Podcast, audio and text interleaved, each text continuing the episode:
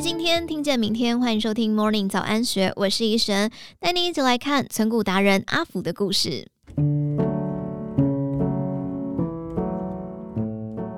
理财专家常常说，投资越早越好，事实却是千金难买早知道。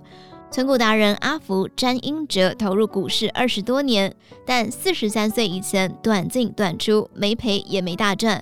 直到中年后，他开始跑马拉松，从中悟出配速持股法，不再执着高报酬，而是效法巴菲特，价值投资，长期持有。四十八岁时，已经月领十万股息，财富自由。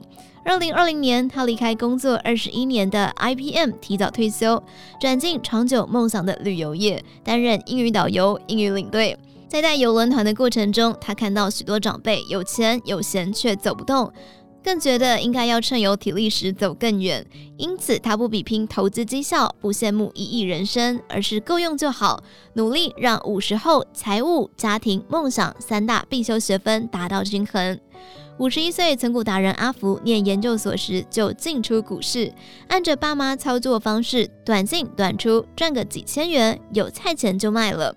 他坦言，许多理财专家常说存退休金要早，透过复利滚雪球，但多数人年轻时根本不会想到退休这件事。就像他瞎忙十八年，没累积到财富，反而因为炒短线老是焦虑，明天会涨还是跌，浑浑噩噩，人生来到了中年，眼见每年健康检查，脂肪肝、三酸甘油酯多多少少有红字，而且红字越来越多。危机感成为触媒，他自问：我什么时候可以退休？终于逼使他改变想法。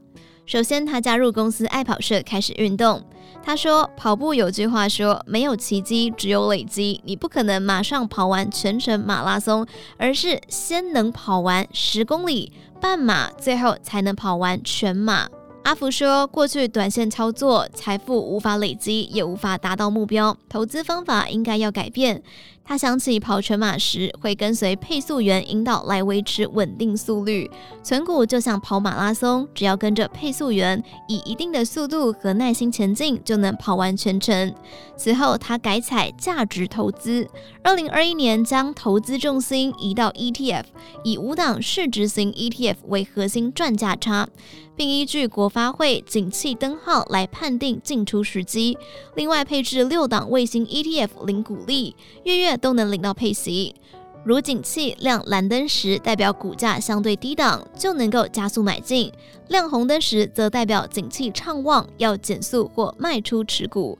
适用于跟大盘联动性高的 ETF，包含零零五零、零零六二零八投资操作。阿福强调，许多人常觉得股价已高还能投资吗？但他看到的是价值而非价格。他也不鼓励为了追逐低点天天低盘，像他就是采定时定额方式，在低档的平均成本上尽量把持股变多就好了。运动后恢复健康体态，价值投资则降低焦虑感。正因成果逐渐显现，他敢于加大投资本金，仅花五年，被动收入已经大于家庭日常支出，让他决定在四十八岁告别职场，放胆逐梦。阿福说，许多人准备退休金，常轮于喊价，猜测有两千万、三千万资产才能够退休。其实绝对数字意义不大，重点在于你家庭支出有多少，需要多少收入才够。为此，他花一年时间记账，详列全年的水电、瓦斯、保险、税金、餐食等固定开支，算出一个月的家庭开销约在十万元之谱。